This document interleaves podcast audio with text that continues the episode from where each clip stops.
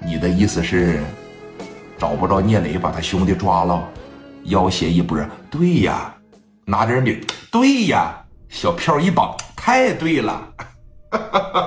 妈的，让他说我是病猫，等着我，我马上到。电话哐的一撂，虎豹高兴极了。啊，于正龙在沙发上躺着，怎么的哥？打你那小子是不是身高一米七八，胖乎乎，圆脸啊？对呀，他现在一个人在银星夜总会呢。给他妈于正龙激动的好悬蹦起来呀！果真吗？兄弟，你等着啊！哥这会儿就给你报仇去，打了他，我还得给他抓过来。我这一把得让聂磊倾家荡产。哥，啥也别说了，这一回从聂磊手里边整出来钱，回去我给你买台车啊！哥，我啥也不说了，暂时没必要弄死他，一定得给我把这个仇报了，打折他一条腿。你放心吧，啊，你放心。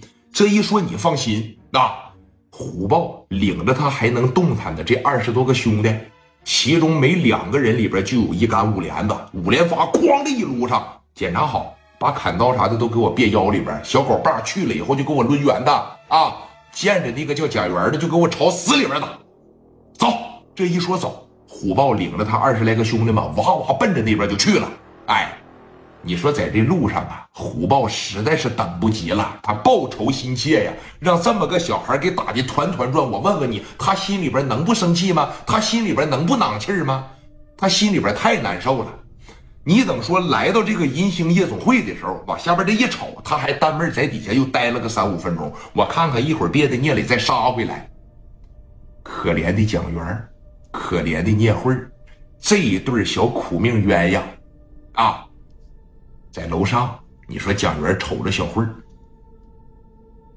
小慧儿啊，说你看咱哥他们这股劲也走了，那我就实话跟你说了吧，我这说你看我挺那啥你的啊，你挺啥我呀？俩人在这还交流呢。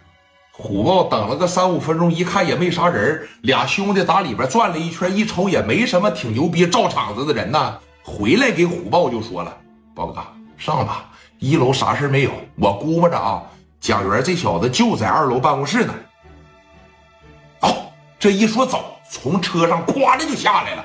一下车，给这小五连发往里边这一塞，家伙事都准备好了吗？准备好了，那走，往里进。这一说往里进呢。一踏进这一楼大厅，哥来干啥来了？来闹事儿来了，对不对？一进屋门口这个地上，它有个灯，给这灯哐这一摁开啊，朝着天上哐就一枪。哎，蒋元在楼上，其实我那心里边哎，就喜欢你这仨字始终没说出来，就听着底下哐哐哐哐就七八下子。蒋元是混社会的呀，他是磊哥手底下大兄弟呀，对吧？他对这种说枪声，他太敏感了。哐哐这几枪子，蒋元啥声音啊？啊，啥声音？紧接着就听着哐仓就又一下子，聂慧哎呀，元哥，怎么事啊？我告诉你，蒋元是真看上聂慧了。尤其是到这个时候，蒋元就产生了一种什么想法呀？小慧在这坐着啊，好好在这坐着，千万千万别出去，听着没？元哥，不能。啊估计有人砸场子来了，应该是冲着磊哥来的，千万别动啊！把门锁好，听着没？